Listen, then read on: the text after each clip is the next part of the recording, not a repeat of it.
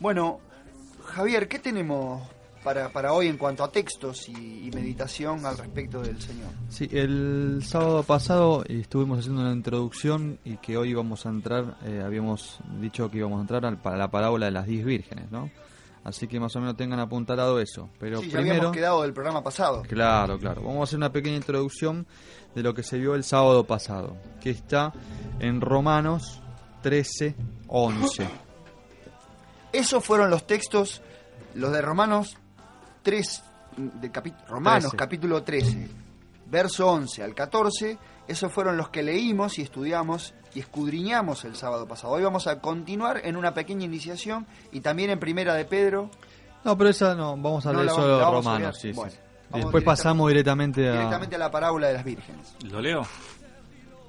Bueno, en Romanos 13, de 11 a 14, dice el apóstol Pablo, y esto, conociendo el tiempo, que es ya hora de levantarnos del sueño, porque ahora está más cerca de nosotros nuestra salvación que cuando creímos.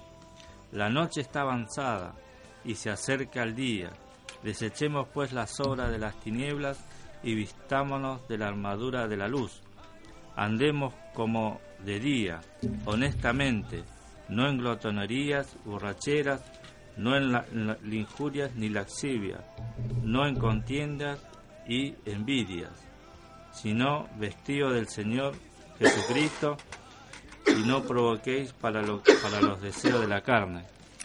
Es, es muy interesante lo que dice Pablo aquí, porque está hablando del tiempo del fin, ¿no?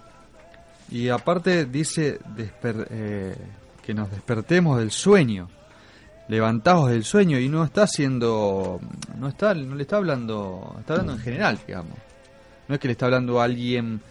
Hay veces que, que Pablo se refiere a personas, a iglesias, a grupos, pero acá eh, aparte se incluye, se levantarnos del sueño. Y después vamos a, vamos a, ver lo que es eso. Pero es, es- es muy lindo también cuando dice que no andemos, eh, que andemos eh, como de día, como de día. Claro, com- no, no de día, como de día, que no, no, no es lo mismo, ¿no es cierto, Javier? Claro, ¿A eso, eso, te referís? claro, eso nos va a meter en el contexto que vamos a ver en el contexto ac- actual. Eh, porque no está diciendo andemos de día. Y después agrega, honestamente, no en glotonerías y borracheras.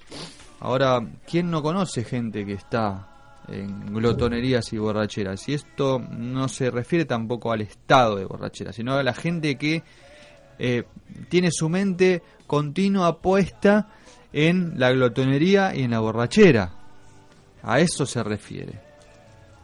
Claro, inclusive notemos que dice, la noche está avanzada Claro. y se acerca el día, ¿eh? Sí. O sea que el contexto del que nosotros vamos a leer de la, de la parábola de las diez vírgenes se da durante la noche.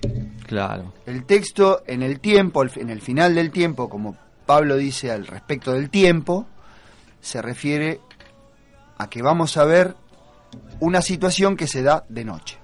Claro, aparte arranca el versículo conociendo el tiempo. Y, y la pregunta inmediata que nos hacemos es, ¿conocemos el tiempo en el que estamos?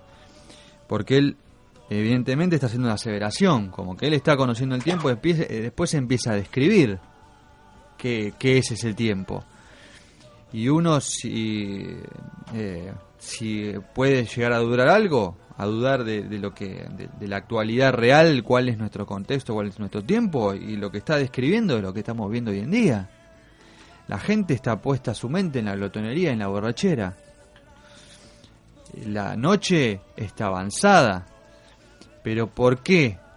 ¿Quiénes se dan cuenta que la noche está avanzada? Eso es muy importante también. Mm, También, lo, también la, la parábola de las diez vírgenes lo indica como tal, ¿no? Claro, claro. Que porque, eh, digamos, que no se refiere a todo el mundo, no se refiere a todos los que habitan la tierra, Claro, no es, no es solo para... perdón, a todos los que habitamos. Yo como Claro. Pablo me, de- me excluía, pero como Pablo me voy a incluir. Claro. Bueno, podemos pasar a la, a, a la parábola de las vírgenes para ir profundizando en todos estos conceptos que venía, que, que hablaba Pablo, ¿no? Bueno, lo- ¿qué hacemos? Lo leemos, ¿no? Leemos la parábola, ¿sí? Mateo 25. Eso está en el libro de Mateo 25 y vamos a leer del pasaje del verso 1 en adelante. Dice, entonces el reino de los cielos será semejante a diez vírgenes que tomando sus lámparas salieron a recibir al esposo. Cinco de ellas eran prudentes y cinco insensatas. Las insensatas tomando sus lámparas no tomaron consigo aceite, mas las prudentes tomaron aceite en sus vasijas, juntamente con sus lámparas. Y tardándose el esposo, cabecearon todas y se durmieron. Y a la medianoche se oyó un clamor, He aquí viene el esposo, salid a recibirle. Entonces todas aquellas vírgenes se levantaron y arreglaron sus lámparas. Y las insensatas dijeron a las prudentes, Danos de vuestro aceite, porque nuestras lámparas se apagan. Mas las prudentes respondieron diciendo, Para que no nos falte a nosotros, a nosotras y a vosotras, id más bien a los que venden, y compren para vosotras mismas. Pero mientras ellas iban a comprar, vino el esposo, y las que estaban preparadas entraron con él a las bodas, y se cerró la puerta. Después vinieron también las otras vírgenes, diciendo, Señor, Señor, ábrenos. Mas él respondiendo dijo, De cierto os digo que no os conozco. Velad pues, porque no sabéis el día ni la hora en que el Hijo del Hombre ha de venir. Bueno, se quedaron todos mudos. Quedamos todos mudos, ¿no? Uno, haciendo una lectura superficial, podría llegar a decir, bueno, que este señor, este, este, este esposo que vino, eh, terminó siendo muy severo. Y por ahí por un descuido, ¿no? Diciendo, pero que tan... Alguien que no entiende la Biblia por ahí, eh, que no conoce a, a Dios, puede llegar a decir, uh, pero es muy- demasiado severo esta persona que está hablando acá. Por un descuido de un... de, De un momento. de, de un aceite, eh, termina siendo tan severo. Claro, le cerró la puerta y después le dijo, no las conozco. Claro. Es muy, es muy tajante eso, ¿no? Y está. Eh, fíjense que, eh, bueno, como veníamos diciendo, la noche estaba. Pablo venía diciendo que la noche estaba avanzada, ¿no? Eh, y también fíjense que las, la- las vírgenes. ¿A qué simboliza las, las vírgenes? Acá en, el, en, el, en la parábola. La, nosotros, cualquiera que pudo leer, que lee la Biblia, sabe que el esposo es Dios mismo. Y la, la iglesia simboliza a la esposa, a la desposada. Ahora fíjense que son, ¿cuántas vírgenes son? Diez. Diez vírgenes. El, eh, el- el estado de virgen, eh, ¿ustedes se acuerdan? ¿Saben cuál era la prostituta? Simbolizada en el, En el Apocalipsis. en, el- en la Biblia. La prostituta es la iglesia que va atrás de dioses ajenos. Esa es la, la- cuando una, una iglesia se prostituye, es que va atrás de otro señor, digamos. Apocalipsis la nombra como ramera también. Claro, la gran ramera. Entonces, las que no se contaminan, las que no se prostituyen, son las que, las iglesias santas, las que tienen como Dios al, al verdadero Dios. Y estas, estas vírgenes, con bien dicho vírgenes, que no, se con- no están contaminadas. Entonces son mujeres que simbolizan la iglesia que no están contaminadas. Ahora, esta parábola no es para las iglesias que están contaminadas o los grupos que no tienen eh, eh, que no tienen a, a Dios, a Jehová, a Yahweh como su Dios. Esto es un mensaje para los hijos de Dios.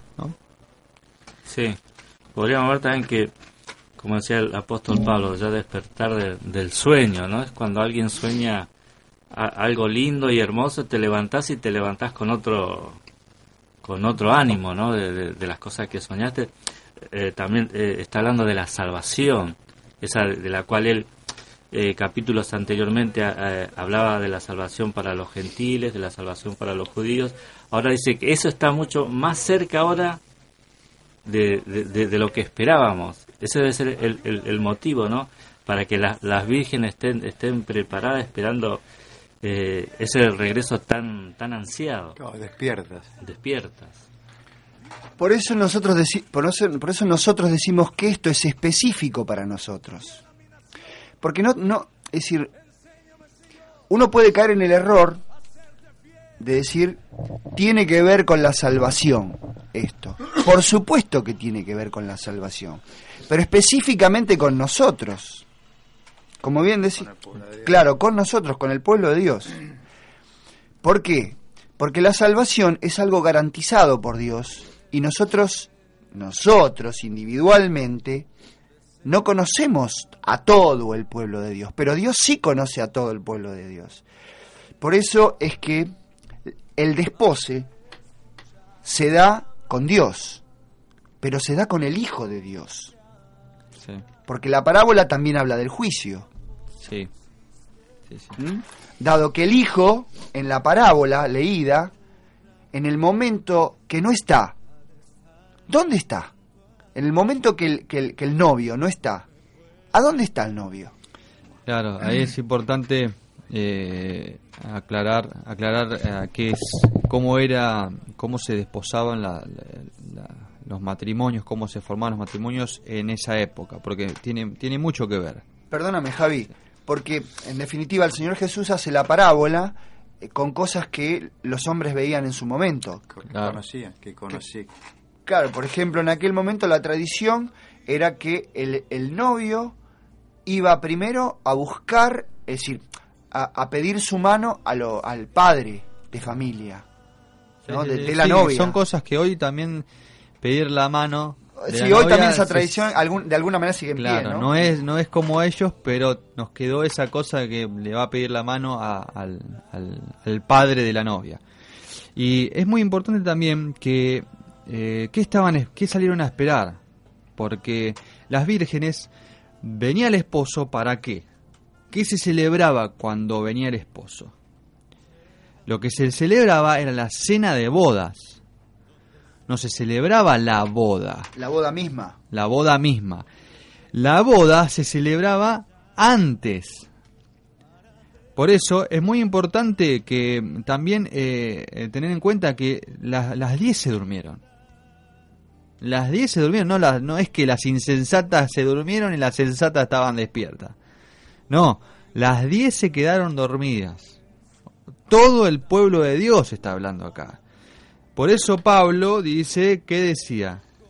Despertar. despertad, despertad. Esto es un llamado para todos. Conociendo el tiempo, despertad. Claro, es muy importante eso. Eh, eh, Viste que vino una persona que, que empezó a clamar bien el esposo.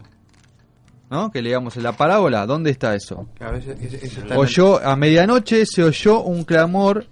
Aquí viene el esposo, a medianoche. En el verso 6. Sí. ¿Y se acuerdan que decía Pablo? La noche está avanzada. Despertad. El mismo llamado lo está haciendo Pablo. ¿A quién? al pueblo de Dios. A nosotros. A nosotros. Javi, eh, tenemos que hacer, y, ha- y hagamos la, la salvedad que dice, no, no, es, es un clamor, es un clamor, es mucho más, este, eh, eh, es mucho más fuerte, por así decirlo, que un llamado. Eh, yo puedo decir, "Eh, Javier, vení. Esto no es Javier, vení. Es un clamor. Javi, vení. Es totalmente distinto, cambia la expresión. Fíjense que dice, y a la medianoche se oyó un clamor. Aquí viene el esposo, salid a recibirle.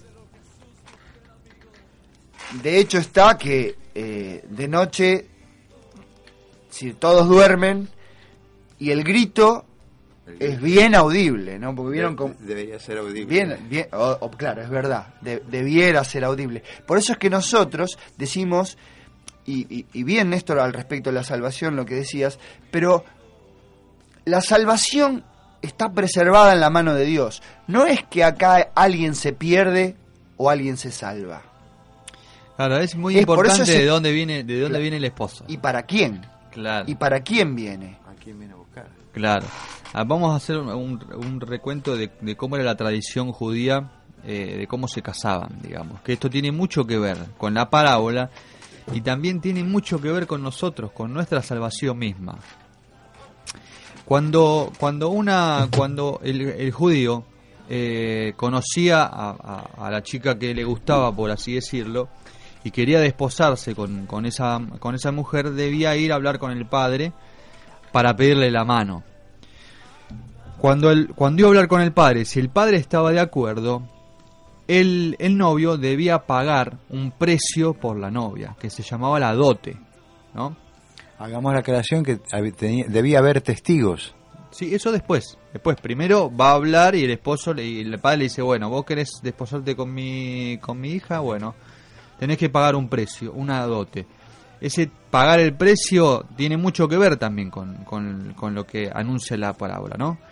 Cuando combinan, dicen, bueno, nos quedamos, eh, se ponen de acuerdo cuál es el precio entre el novio y el, y el marido, después se ponen fecha y esa fecha es la fecha de bodas se, se vuelven a juntar cuando el novio tiene la, la dote, digamos, tiene la paga, se presenta con el, con el padre de la novia y ahí está presente el, juez que dictamina que hace el intercambio, firman los papeles, el novio le paga la dote, el, el marido se pone de acuerdo, firman los papeles ante un juez y cuando tiene el papel el novio, ahí se, se ejecuta el casamiento. ¿Y qué hace el marido? Va en busca de lo que le pertenece, que es la novia. Ahora la novia no fue partícipe del casamiento. No fue partícipe del casamiento. Ni del trato. Ni del trato ni de nada. Ahora... eso, eso es espectacular. Sí, es, es una de parte cosa... de Dios es espectacular. Sí. Eh, ya el matrimonio se celebró, ya está casado, ya está unido. Después, ¿qué hace el marido? Va a buscar a su novia para celebrar, para entrar a la cena de bodas. Ahora, eso, eh, en esta parábola, ya se celebró la boda. Ya estaba celebrada la boda. El marido, con, con el papel, iba a buscar lo que le pertenecía. Con la dote ya paga. El marido ya pagó lo que tenía que pagar por, por, Por la- por por la su esposa. esposa. Ahora haga- hagamos el paralelismo que veníamos hablando. Eh, el marido, ¿quién es el marido? Para la iglesia, para la Virgen, Jesús. Jesucristo. Jesucristo. Jesucristo se presenta frente a quién? Al padre de la novia. ¿Quién es el padre de la novia? Padre Dios, Dios mismo. papá. Dios mismo, nuestros pa- nuestro padre. Jehová. ¿no?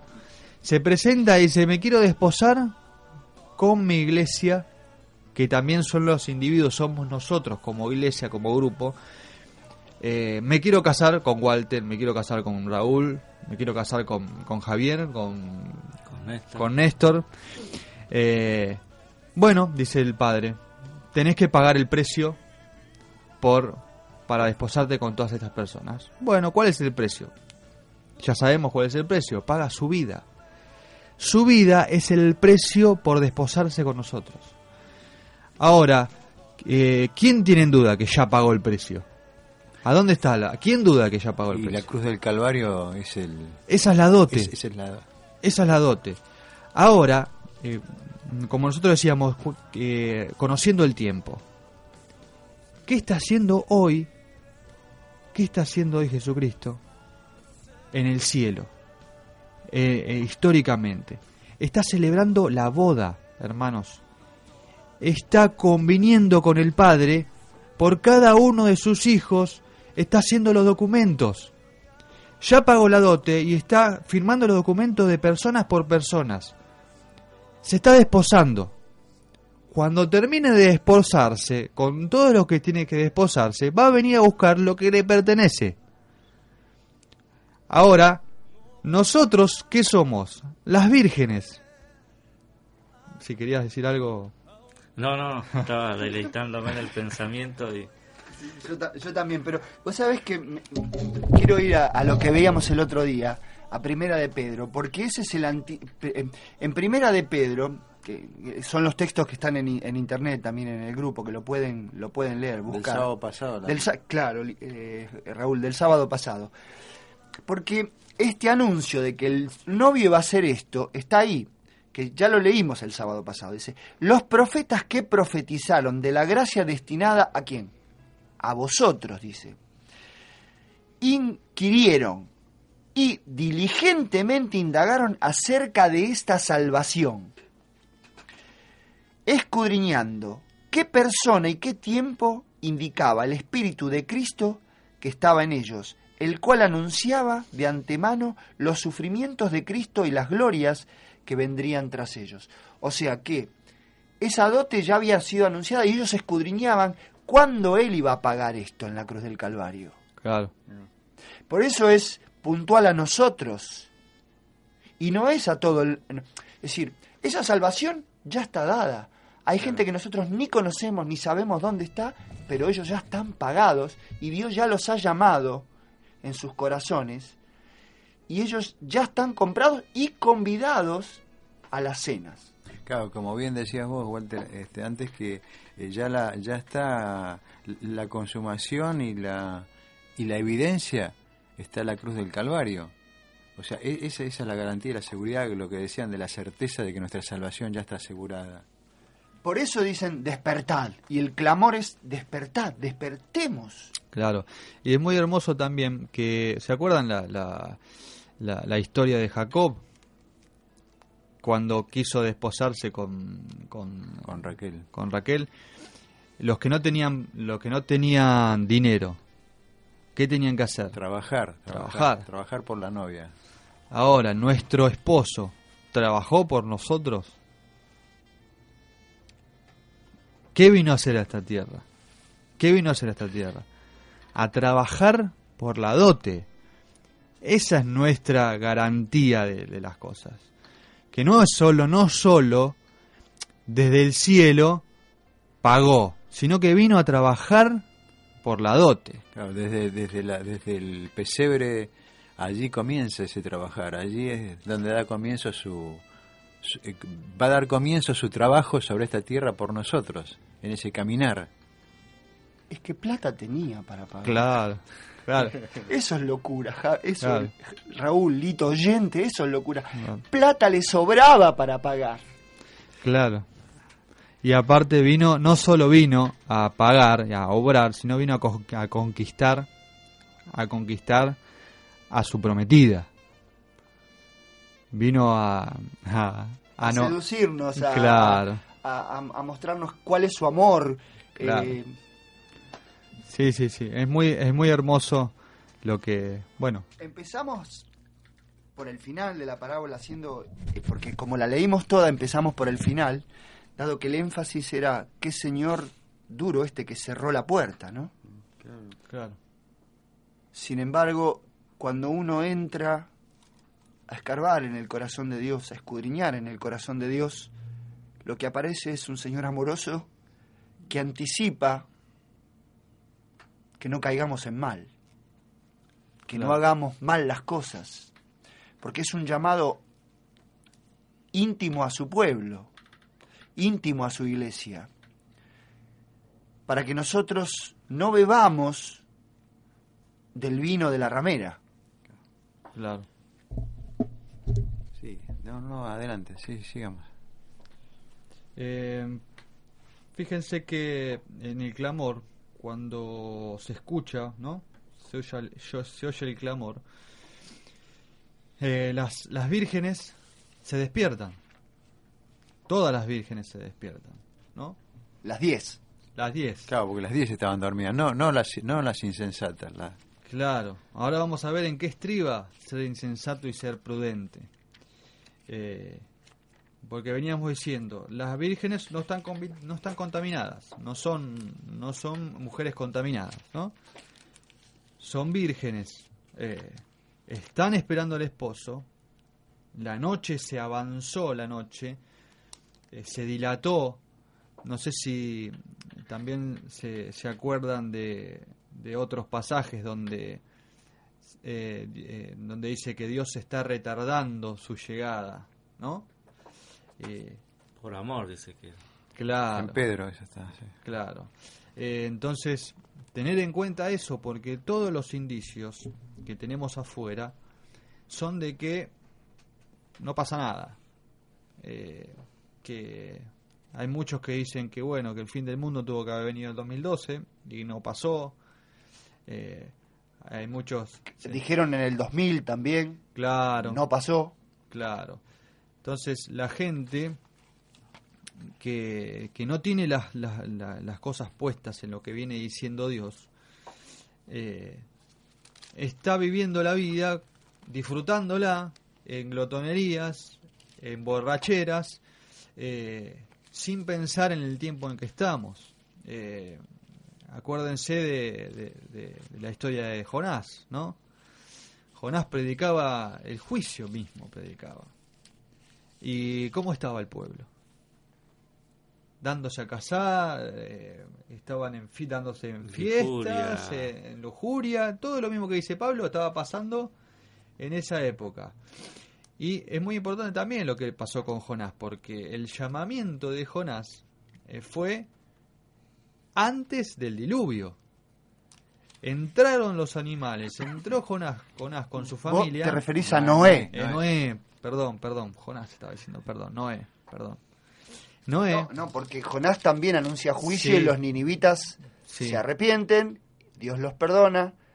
y El estado, eh, más allá de los tiempos, Es era similar. igual. Claro. eso- tiempos proféticos en cuanto al juicio es similar. claro, eso, eso, eso es hermoso, porque, porque mucha gente que eh, al, al Antiguo Testamento lo dejó ahí como, bueno, historias para los chicos, ¿no?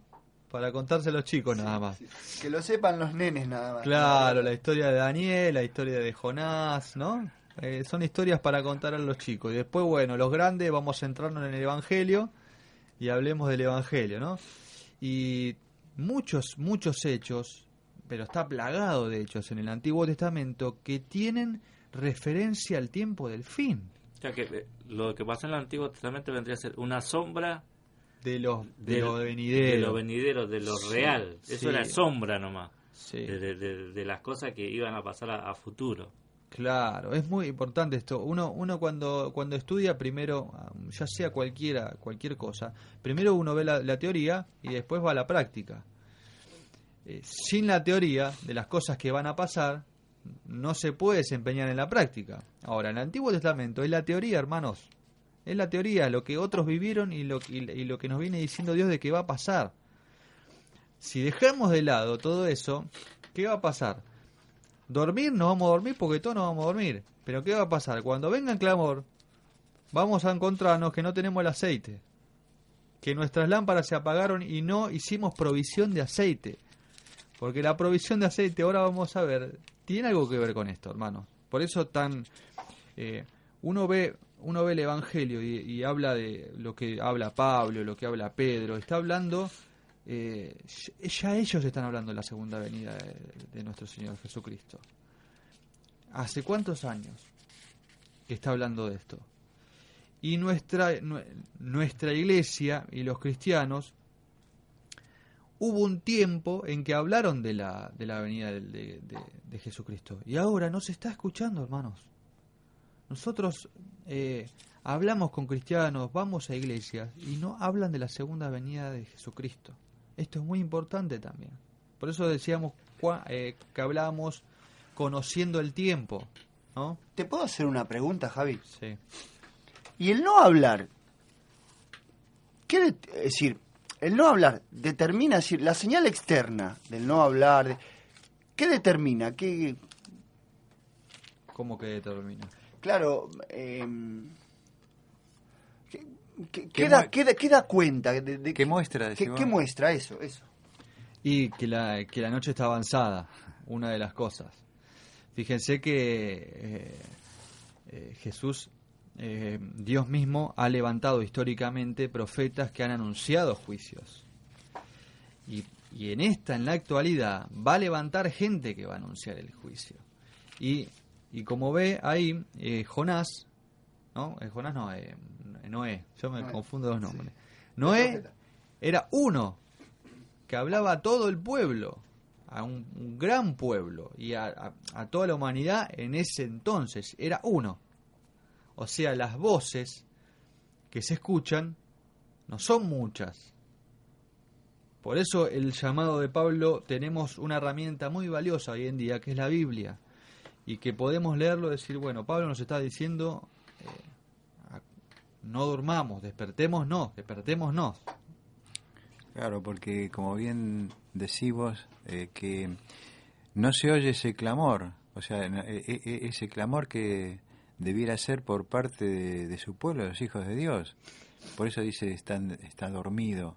Claro, es muy importante también que este cuando dice el clamor, ¿qué simboliza el clamor? Porque tiene una aplicación eh, histórica también. ¿Qué es el clamor ese? Porque la noche está avanzada, nuestra actualidad está avanzada. El esposo se está celebrando la, boda. Ahora, cuando ya sale de celebrar la, boda, la boda, viene a buscar lo que le pertenece. Y cuando está viniendo se escucha el clamor. Ahora, ¿qué simboliza ese clamor? ¿Qué es proféticamente ese clamor? eso también es muy importante. Eso, eso si, si alguien pudo leer las profecías, el clamor simboliza las trompetas. Las trompetas del Apocalipsis, ese es el clamor de que está viniendo, son los primeros indicios de que está viniendo el esposo a desposarse con la, con la, con la novia. ¿no? Por eso te hacía la pregunta, Javi.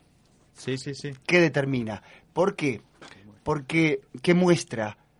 ¿Qué, qué indica? ¿Qué, porque nosotros, cuando hablamos de la venida de, de Cristo, es que damos por hecho que el Señor, si es verdad que nuestro corazón funciona así, damos por hecho que el Señor está ahora desposándonos. Claro, históricamente está pasando eso. No, entonces, ¿qué pasa? Si hablamos de esto es que lo estamos esperando. Sí. Y el resto está esperando que cambien las cosas en el mundo, en su vida personal. Que yo no digo de hecho que las cosas que pidamos a Dios por nuestras cosas, pero las cosas en el mundo no van a cambiar. La noche no va a aclarar hasta que el esposo venga. Entonces, cuando salga el clamor, cinco no van a tener aceite. ¿Por qué? Claro. ¿Qué Porque no lo están esperando. Claro. ¿Qué simboliza el aceite? nosotros les estamos diciendo que esperemos la venida de Jesús, que vivamos día a día, meditemos día a día, esperando que vuelva el esposo. No solamente esperándolo, sino anunciándolo también. Sí, individualmente cada uno debe, eh, debe estar en ese sentir esperando la venida de, Dios. El, el, pueblo de Dios es el que anuncia, ¿no? Eh, es muy importante también eh, hablar del, del, aceite. ¿Qué simboliza el aceite? Al Espíritu Santo. El Espíritu Santo, ¿no? Eh, entonces había dos cinco vírgenes que habían hecho provisión. Ya antes habían salido con provisión de aceite, con provisión del Espíritu Santo. Y habían otras vírgenes que tenían poco que. Poco aceite. Espíritu Santo. Ahora, ¿cuál es la obra del Espíritu Santo? ¿Cuál es la obra del Espíritu Santo? A mí lo que me llama la atención es que las otras cinco le dicen, vayan a comprar donde venden. Sí, sí, sí. Eh, es, que también es muy importante saber en cuándo le dicen eso, cuando ya el esposo está viniendo. Ya está viniendo. Entonces, en ese momento ya no se puede comprar. No. Ahora, ¿yo te puedo leer un texto donde te dicen que vayan a comprar? Sí, sí, sí. Apocalipsis 3, vamos, podríamos leer a partir del 3.18. Apocalipsis 3.18. Por esto te aconsejo de mí que compres oro refinado en el fuego, para que seas realmente rico, y que de mí compres ropa blanca, para vestirte y cubrir tu vergüenza tu vergonzosa desnudez, y una medicina para que te la pongas en los ojos y veas. Duro señor este, ¿no? Como leíamos al final.